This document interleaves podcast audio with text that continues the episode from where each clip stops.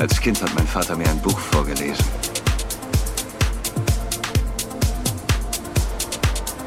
Ich erinnere mich immer noch an einen Satz aus einem Märchen.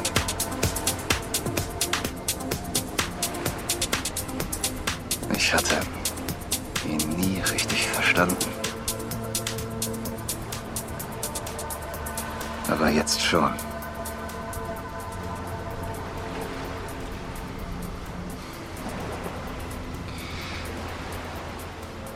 Du etwas wirklich liebst, lass es frei. Wenn es zu dir zurückkommt, ist es deins für immer. Und wenn nicht, dann... Du hast nie dazu bestimmt.